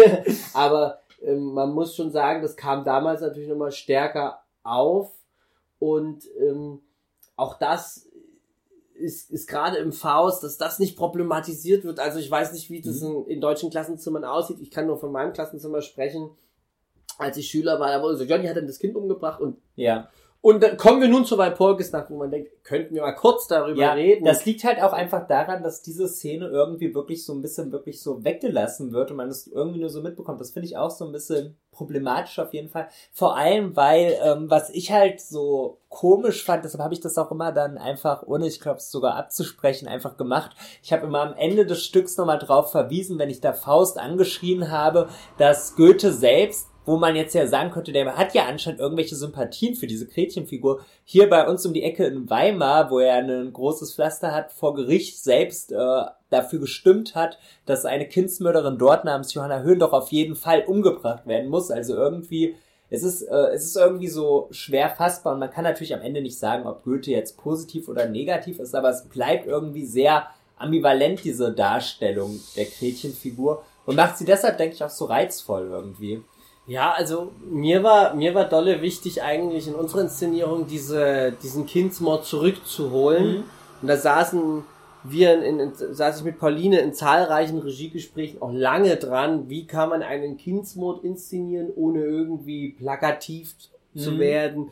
Oh, also ich, ich habe auch schon Phaseninszeniierungen gesehen, da hat man dann mit reichlich Kunstblut gearbeitet. Ich will jetzt nicht sagen, dass wir das nicht getan hätten, aber es Ja, muss ja nicht sein. Ähm, wir haben es trotzdem, glaube ich, gut gemacht zu zeigen, Gretchen ist verzweifelt, sie bricht bei uns weinend auf der Bühne zusammen oh, und man, man hört eine, eine Spieluhr, die Guten Mhm. Abend, Gute Nacht spielt und ähm, ja, ein, ein Kind und ein Bach rauschen und das wird immer schriller und verzerrter und am Ende verspielt sich die Spiele und irgendwann ist dann auch Ja. ähm, ähm, Schluss und so haben wir das zurückgeholt. Da kam jetzt, äh, kamen jetzt die ersten Kritiken rein, da ka k- wurde gesagt, dass man das nicht erkannt hat, dass das, also eine, eine witzige Kritik, muss ich sagen, da stand, äh, wurde mir herangetragen, dass äh, das wohl eine sehr dramatische Geburt gewesen sein soll.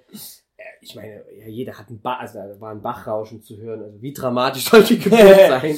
ja, gut. Aber, aber, es ist, war zumindest, es war zumindest erkennbar, dass sie ein Kind geboren hat. Genau. Und ich fand es, ich fand also, äh, ich glaube, das meinten Basti und ich auch, also Basti der Faustdarsteller, ähm, also wir, sah, wir standen dabei immer im Hintergrund und haben das immer so gehört und meinten auch, dass das eigentlich die schlimmste Szene für uns auch persönlich ja. immer war, weil ich finde das eigentlich sehr schlau gemacht. Du machst ja ein bisschen äh, in dieser Art, wie du es machst, ist ähnlich wie Goethe. Du zeigst es nicht direkt, was da passiert. Also du hast wieder eine Leerstelle, aber du machst sie sichtbar halt. Also du gibst, also auch wenn du es, und du machst es eben nicht eindeutig. Also man muss schon drüber nachdenken. Und spätestens am Ende des Stücks verrät Gretchen ja, was sie gemacht hat. Genau. Also, ähm, ja, das war auch, mh, mm, also was du gesagt hast, das ist das die schlimmste Szene des Stückes ähm, mir hat ein, ein Ensemblemitglied zur, kurz nach der Generalprobe mal gesteckt, dass, dass er bei diesem Lied immer Gänsehaut hat und Tränen in den Augen. Und da, da muss ich tatsächlich gestehen, das habe ich gar nicht so mitbekommen. Gut, weil ich als Regisseur mhm. auch auf andere Sachen achte und so.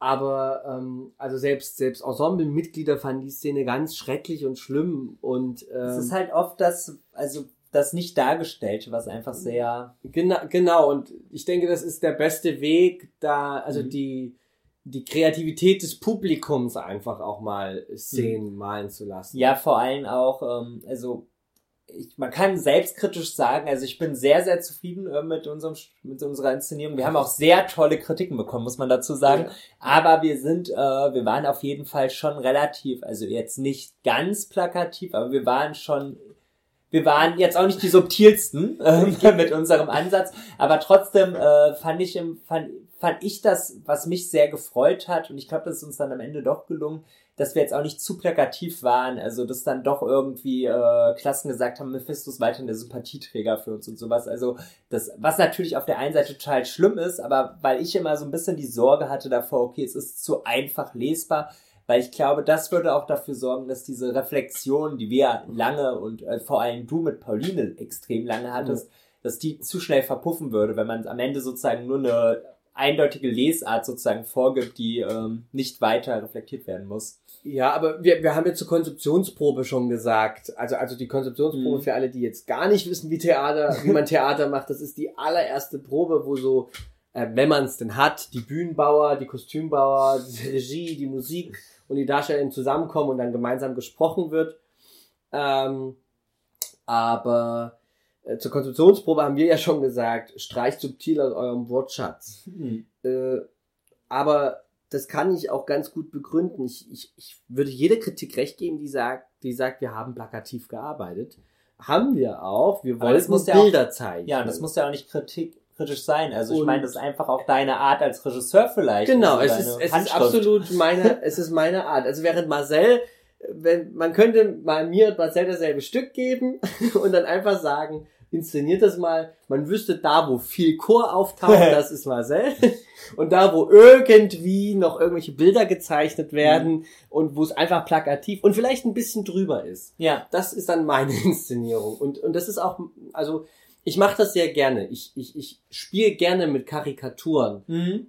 Aber eben diese vermeintliche negative Kritik, dass Mephisto noch viel zu sympathisch war, das ist eigentlich ein großes Lob. Ja. Nämlich nicht, dass wir darin verfallen sind, dass, dass du auf die Bühne kamst, als Mephisto drei Sachen gesagt hast und sich jeder zum Kotzen und, und Scheiße fand. Und so ist es ja leider auch mhm. in der Gesellschaft. Also wenn wir nochmal sagen, du hast die toxische Maskulinität in Faust repräsentiert, die ja. patriarchalen Strukturen wir alle leben in einem System, ja. was maßgeblich davon geprägt ist und die wenigsten kritisieren es. Ja, ich meine, das ist ja auch der Grund, warum es eben nicht, obwohl es jetzt ja schon sehr lange äh, ja äh, eine feministische Bewegung gibt, einfach nicht wirklich zu krassen Änderungen gekommen ist, weil es halt einfach ja doch zu einfach und zu schön ist, irgendwie ein bisschen darin zu leben, vielleicht. Ja, das und es wird halt auch systematisch verhindert. Also ja. ähm, brauchen wir, also ja meistens wird, äh, wenn ein männlicher Vorstand geht, wird ein männlicher Vorstand nachgewählt. Es ist mhm. einfach so. Ja, so eine Quotenregelung, das können wir wirklich nicht machen. das, äh, warum auch immer.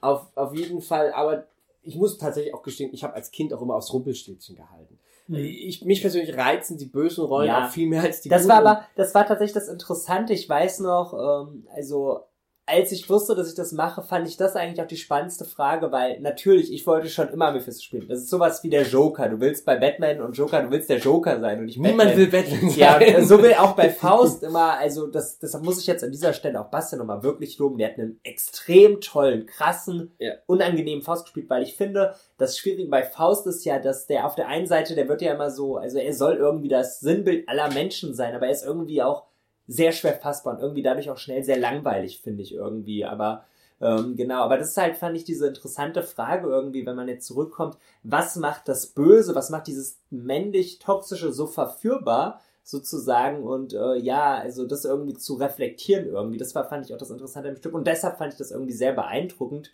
dass es trotzdem irgendwie geklappt hat, die Leute zu verführen in unserem Stück. Ja, Also, also, man muss aber doch auch sagen, also Mephisto hat einfach auch eine, eine Handvoll coole Szenen gehabt. ja, der also, hat auch Humor, also Ge- Genau, er hat Humor. Ähm, Mhm. Zum Beispiel mein Bruder war ja auch in unserer Inszenierung, der, der hat am Ende gesagt, was total untergegangen, also äh, untergegangen im Sinne von, ich meine, wir haben mit großen Bildern gearbeitet, ne?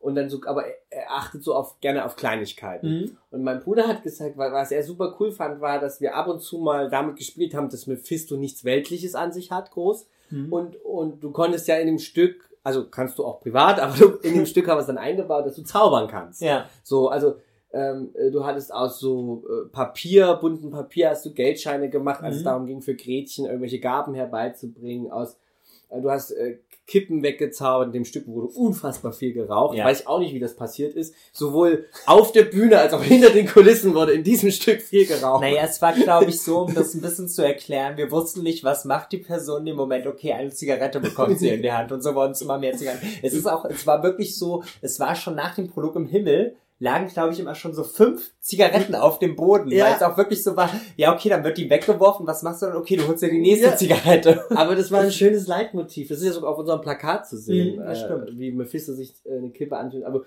also du konntest zaubern Mhm. und, und das hat mein Bruder zum Beispiel total Ja, ja. fasziniert, dass wir damit gespielt haben, dass Mephisto eben doch Kräfte ähm, aktivieren kann, die die Menschen komplett weggehen Mhm. oder oder entgehen. Ja, Ähm, also das ist auch die Sache. Also schauspielerisch muss ich wirklich sagen, dass das ganze Ensemble extrem stark war. Und da sind wir, finde ich, also ich, wir sind jetzt schon bei 45 Minuten, Lukas. Ach, Aber wir müssen, wir müssen trinken noch ein bisschen auf ein wesentliches Thema ankommen, worüber ich unbedingt reden wollte eigentlich. Und zwar, ähm, ja, ähm, es ist ein freies Szenestück. Also es ist freie Theaterszene und das sind viele Herausforderungen. Ähm, darüber wollte ich auf jeden Fall nochmal mit dir reden, weil es eben kein Staatstheater ist, sozusagen. leider. Leider nicht. Wobei man weiß es nicht, ne? Ja, das, äh, das also erstmal das eine, also das, äh, die deutsche Theaterlandschaft ist ja gerade mitten in ihrem MeToo-Skandalen seit ein, zwei Jahren, die auch irgendwie nicht aufhören. Ich glaube, da hat die freie Szene sehr große Vorteile. Also auch, das kann, das kann man wirklich sagen, es kommt extrem viel von der Regie, äh, kam von dir und Pauline, aber es war trotzdem möglich, als SchauspielerInnen bei, von uns sozusagen auch was zurückzugeben. Also es war jetzt nicht so ein diktatorisches, tyrannisches Arbeiten irgendwie. Das ist was, was in der freien Szene, glaube ich, um einiges einfacher möglich ist. Aber das hat natürlich auch große Herausforderungen. Ja, ähm, es hat große Herausforderungen. Es, Also- also die größte vielleicht. Damit angefangen. Es, es, es hat einen Grund, warum ich eine große Vorliebe habe für klassische Stücke von Leuten, die schon lange Mhm. tot sind. Ich habe immer den Spaß gemacht, wir spielen hier nur Goethe, weil Brecht noch nicht lang genug tot ist. Ja, Ich will irgendwann mal Arturo Ui machen, aber da sind die Rechte einfach gerade als freies Theater nicht zu bekommen. ja. Und auch sonst, ähm, wenn man wenn man zeitgenössichere Stücke spielt, ähm, Ist braucht- finanziell- brauchen wir die Rechte. Es ist es ist Wahnsinn. Es war schon ziemlich ähm, ein Aufwand, so Rechte für kleinere Texte zu bekommen. Mhm. Und Goethe ist lang genug tot. Das war war gut. Das Das, ist, das ist rechtefrei, es gehört der Allgemeinheit, das können wir spielen. Wir können dran rumdoktoren, das darf man ja auch nicht immer. Mhm. Wir haben ja viele Zusatztexte genommen, viel gestrichen, das darf das man stimmt. auch nicht Manche immer. sagen dann wirklich ganz klar, wie das Stück inszeniert werden soll. Bei, bei Also- uns im Verein ist ja ein Stück gescheitert, weil, weil, Mhm. die, weil die Person, die es geschrieben hat, ich weiß jetzt tatsächlich nicht welches, hat gesagt, diese Figur muss von einem Mann besetzt sein und es ergibt gar keinen großen Sinn jetzt Mhm. für, für, für, und Ja, dann haben wir im Verein, also die Gruppe, die es inszenieren wollte, hat gesagt, dann spielen wir es nicht. Ja. Aber ja, finanziell ist es natürlich, das ist, glaube ich, der größte Nachteil. Und ähm, da will ich einfach Mephisto zitieren, der sagt, am Reich nach, nach Golde drängt, am Golde hängt doch alles. Ach ja, arm. Äh, es ist aber leider so. Mhm. Also wir mussten, wir haben als freies Theater noch in Jena keine feste äh, Spielstätte, die geeignet war. Es gibt äh, tolle kleine Kultur, ähm, ja, Ku- Kulturorte in Jena, aber aufgrund von Corona haben sich viele sehr bedeckt gehalten. Äh, ich dachte, als ich angefangen habe, das Stück zu inszenieren, ja, Corona ist in zwei Wochen vorbei.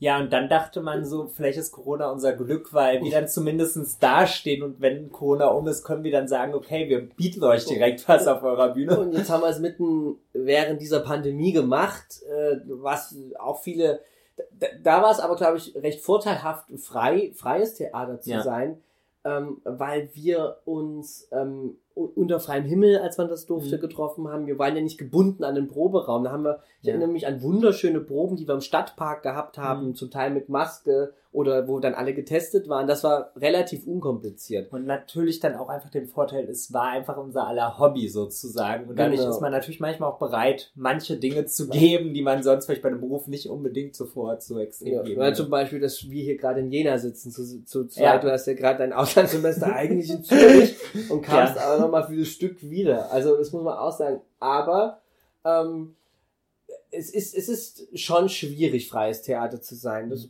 äh, oder in der freien Theaterszene zu sein, weil es fehlt halt einfach an Mitteln. Man, man kann Mhm. Ja. fördern, wir wurden gut gefördert. Das Ja. kann man nicht, sa nicht Aber sagen. man muss sich halt auf Fördermittel bewerben, was ein Wir wirklich haben auch- großer Akt ist.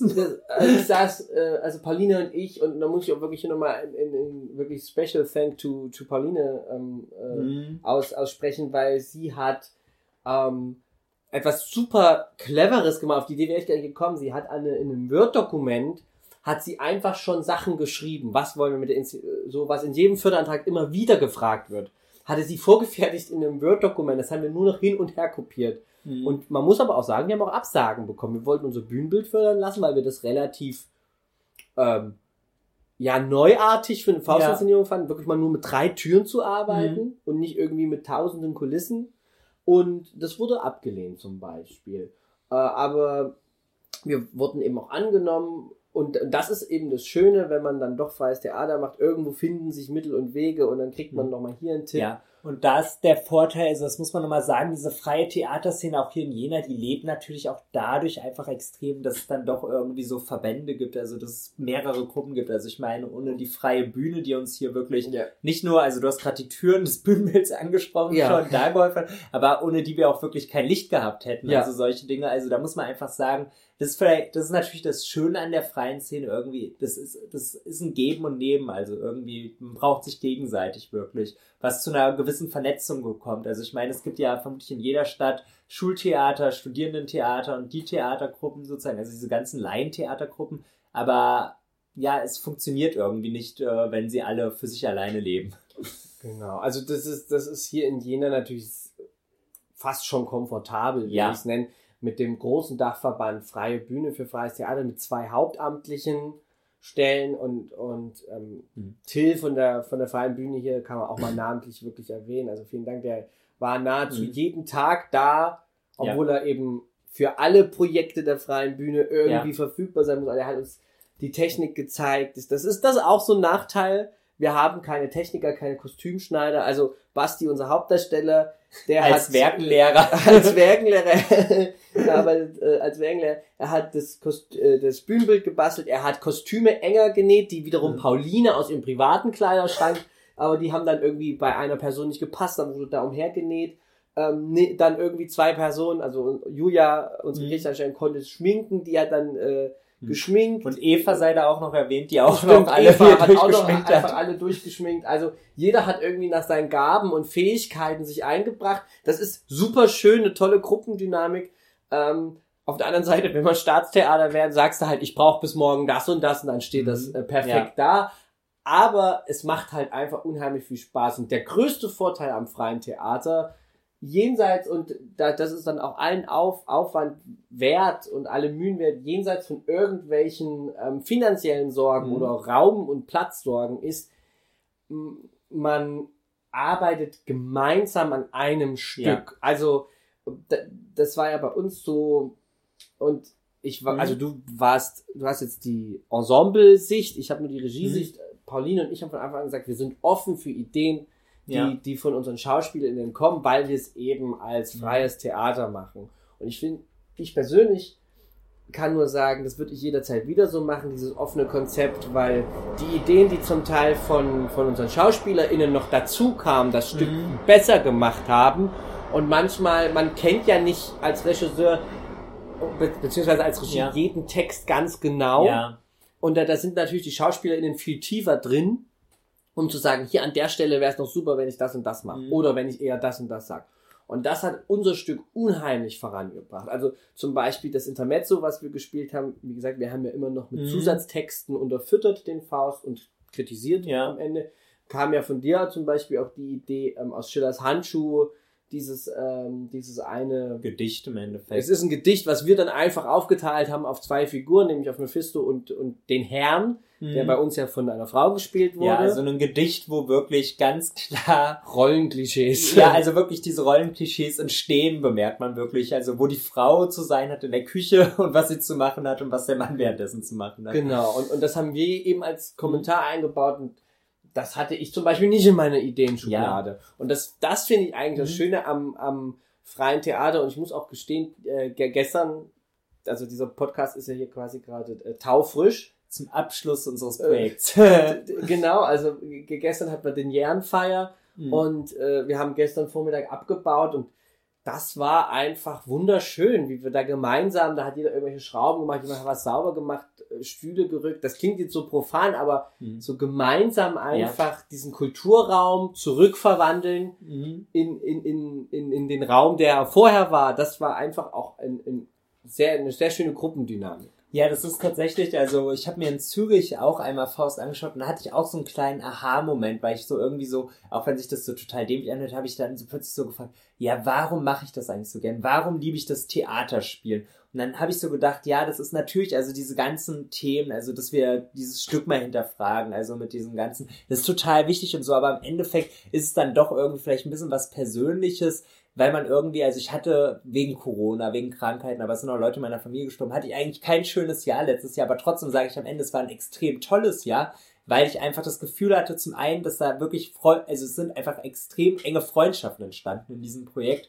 was glaube ich der Vorteil einfach in so, in so einem, also was das Tolle an so einem Theaterprojekt ist. Und gleichzeitig man hatte einfach die Möglichkeit, wir konnten entfliehen zweimal die Woche wirklich, wir Ja. waren in unserer eigenen Welt dort, die uns zwar vielleicht so ein bisschen unsere Alltagwelt irgendwie jegliche Ressourcen und Kräfte gestohlen hat, aber die letzten zwei Wochen waren auf jeden Fall hart. Äh, das ist eben dieser, ähm, wenn man das alles irgendwie noch, wir haben ja alle noch vernünftige Jobs nebenbei. Also, äh, wie gesagt, unser Faustdarsteller ist Lehrer, ähm, unsere, unsere Musikerin, wir hatten ja Live-Musik, die, die arbeitet ja als Logopädin und professionelle Musikerin und Musiklehrerin in Wiener. Wir haben dann ja viele studieren. viele Studierende, wir haben ja alle noch äh, richtige Jobs nebenbei.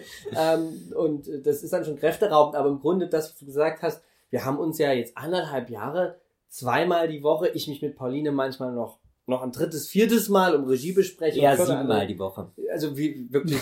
aber muss man auch dazu sagen, ich, ich habe letztens gesagt, ich kann mir jetzt ein Leben ohne die Person aus dem Ensemble Mhm. gar nicht mehr vorstellen. Also Pauline und ich, wir treffen uns ja auch privat. Ja. Nicht nur, und dann reden wir nicht nur über Faust. Wir haben in letzter Zeit sehr viel über Faust geredet, aber ich weiß. Aber es gibt jetzt auch noch eine andere Welt. Genau, dass man bei Kaffee und Kuchen auch, auch private Probleme austauschen kann. Und man muss einfach sagen, äh, Laientheater ist eine, eine wunderbare Möglichkeit, einen sozialen Raum zu schaffen. Mhm. Ähm, Ja, also man muss auch, also wir haben ja auch nach der Probe war es nie um. Wir saßen meistens Nee. noch drei, vier Stunden dann irgendwie draußen auf den Stufen oder irgendwo. Also die Stufen, das ist auch so, das steht sogar in unserem Ja. Programmheft, steht bei der Danksagung, also äh, es ist noch online, man kann, da, wenn man das noch hört, wenn man das hier hört, kann man noch reinklicken, www.faust-jena.de. Die Homepage gibt es wirklich. ähm, da steht in unserem digitalen Programmheft, steht äh, bei der Danksagung als letztes Kaffee, Kippe und Stufen. Mhm. Ähm, weil das war einfach äh, so, ja, Mhm. pures äh, Sozialisieren. ja. Ja, das ist jetzt, äh, wenn wir zum Abschluss kommen, vielleicht auch die Frage, wie würdest du das Projekt für dich zusammenfassen? Wär's Kaffee, Kippen, Stufen oder? Äh, Ich glaube, vor allen Dingen Kippen, weil, weil in dem Stück so viel geraucht wurde. Nee, wie würde ich das, das, das Projekt zusammenfassen? Ich meine, du hast zur Daniere gesagt, du schreibst jetzt ein Protokoll. Jetzt kannst du uns ja sozusagen öffentlich sagen, was in dein Protokoll reinkommt. Ich, äh, ich, ich, muss, ich muss ein Protokoll schreiben, so. da, weil wir Laientheater sind und ähm, wir das ja im Verein gemacht haben Mhm. und da muss ein, ein Abschlussbericht, aber ich glaube, der wird unspe also er wird spektakulär, weil wir hatten vier ausverkaufte Abende und das niederzuschreiben, das wird schon nochmal Ja. ein toller Moment sein. Aber was schreibt man so emotional rein? Da, ich glaube, wenn du mich so fragst, würde ich, ähm, ich habe zu Deniere ja die Dankesrede, oder, ja, Mhm. den Abschiedsspruch äh, gehalten, ähm, bevor der Vorhang sich im Rahmen dieses Projektes voraussichtlich erstmal für immer schließt. Und äh, da hatte ich die, dieses Zitat von der Kindersendung Der Bär im großen blauen Haus. Und ich glaube, so kann man das Projekt auch abschließen. Äh, der, der sagt immer, wenn eine Folge vorbei ist, sagt der Bär immer das Gleiche. Er sagt, äh, macht's gut, bis bald, auf Wiedersehen. Und ich denke, das trifft auch gut den Kern des Projektes. Also macht's gut. Mhm. Wir haben es toll gemacht. Ich bin super stolz auf das Ensemble. Ähm, und ich weiß, dass da auch äh, viele Potenziale freigekitzelt wurden. Ja. Also ich habe ähm, den Eindruck, viele haben schauspielerisch einfach nochmal so eine Schippe draufgelegt Ja. von dem, was ich im Casting gesehen habe, als wir die Rollen ausgeschrieben Mhm. haben. Ähm, also gut gemacht haben wir es. Ähm, bis bald. Das ist so, wir werden uns alle wiedersehen. Ja. Das ist das Schöne. Ich wusste zu den Jahre, als der Vorhang zu ist, wir sehen uns wieder, Lukas. Du brauchst jetzt nicht traurig sein. Und wir haben uns ja noch einen Tag später Ja. zur den Jahrenfeier dann gesehen. Und es ist auch nicht so, dass es das letzte Stück von uns allen gewesen sein Stimmt, wird. es gibt, Also ja, es gibt ja schon innerhalb des Ensembles äh, schöne, mehrere neue Pläne. mehrere neue Pläne und es haben sich auch schon äh, eigentlich so Unterensembles gebildet. Ach, ich spiele dann bei dir mit und ich spiele bei dir Ja. mit. Unsere Hexe Mona macht gerade ein tolles Projekt, was Mhm. wohl im Januar, wenn Ja, ich das im Januar richtig- kommt Gaslicht. Gaslicht, Also. super spannend. Da bin ich sehr gespannt, ähm, was das wird. Und auf Wiedersehen. Ich glaube schon, dass das Faust mich auch nach dem Projekt nicht loslässt. Das ist jetzt tatsächlich nämlich die Abschlussfrage, die eigentliche, die ich dich noch stellen wollte. Also, weil das Interessante ist jetzt, das muss man jetzt vielleicht nochmal klarstellen, das ist ein Stück, wo wir schon Faust auch kritisiert haben. Also ich meine, also Ja. ich glaube, einige im Ensemble mehr als andere. Aber ähm, am Ende stellt sich dann doch die Frage, Lukas, also ich kann sagen ja, aber wie ist es bei dir? Bist du immer noch begeistert von diesem Fauststoff? Also ich finde, ich, ja, ich komme davon nicht los. Es ist, es ist so, als ich, als, als das Pl Plakat released wurde online, haben viele, ähm, die, die meine Stücke von früher kannten, ich, ich habe eine, ich habe eine Stand-up-Faust-Nummer. Mhm. Ich habe in einer Faust-Komödie mitgespielt. Ich, ich, wenn es irgendwie hieß, äh, lernt irgendein Gedicht auswendig in der Schule, war es immer irgendwie der Osterspaziergang oder Faust Vision aus Faust 2. Also es lässt mich irgendwie nicht los. Ich weiß ehrlich gesagt auch nicht warum. Aber ich kann mir auch vorstellen, irgendwann nochmal Faust zu inszenieren mit einer völlig anderen Idee. Mhm. Oder, oder auch mal mitzuspielen. Also, du bist aber auch schon der, demnach auf jeden Fall der Meinung, weil das kann man jetzt natürlich immer fragen. Also wenn man jetzt beim äh, Thema Feminismus bleibt, dann gibt's ja aktuell diese riesen Debatte mit Cancel Culture und sowas alles. Mhm. Also du wirst auf jeden Fall nicht sagen, dass dieses, also Faust bleibt für dich ein Meisterwerk. Jein. oh, das ist, oh. Weil das, also das muss ich jetzt schon als investigative Fragesteller hier. Das ist auch wirklich in investigativ. ähm, ich, ist Faust ein Meister? Ist es das? Also, ist das, was wir auf deutschen Bühnen zu sehen bekommen, sind es überhaupt Meisterwerke oder sind es einfach nur Werke, die sich gut inszenieren lassen? Ne? Mhm. Ähm, ich würde sagen, der Fauststoff als solcher gibt einfach, wie wir es an, eingangs hatten, so schließt sich der Kreis, gibt einfach so viel her, dass man damit gut spielen kann. Es gibt eben so eine Abhängigkeitsgeschichte, Machtmissbrauch, eigentlich alles, was ein, ein guter Thriller braucht. Ja. Faust ist im Grunde eine Tragödie oder ein Thriller. Also, Ja, aber es hat eben auch diese komödiantischen Momente. Also es hat tatsächlich das Potenzial für viel, das stimmt. Genau, und deswegen, der Stoff als solcher ist einfach angelegt, um, um gut mit ihm zu spielen.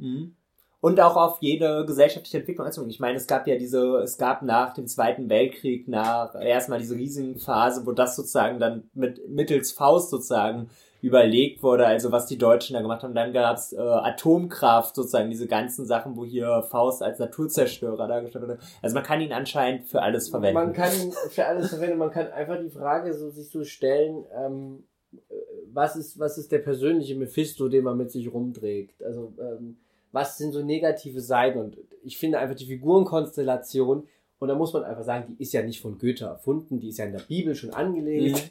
Gut, böse und jemand da in, mittendrin, also äh, Hiob zum Beispiel in, im Alten Testament, da ist auch Faust hat eine, hat, Ja. äh, Faust, Quatsch, ähm, der Teufel und Gott, die haben irgendwie Mhm. eine Wette und die, die mündet in hier, also dieses, dieses Grundsetting, das gibt's ja, Ja. schon seit Ja, und da, Urzeiten. und da schließt sich auch noch ein weiteres Mal der Kreis, weil ja, also du ja auch zum Beispiel Stellen aus der Bibel reingenommen hast, wo du auch das gleiche Problem hast, dass du auch äh, sexistische Aussagen und so und trotzdem würden.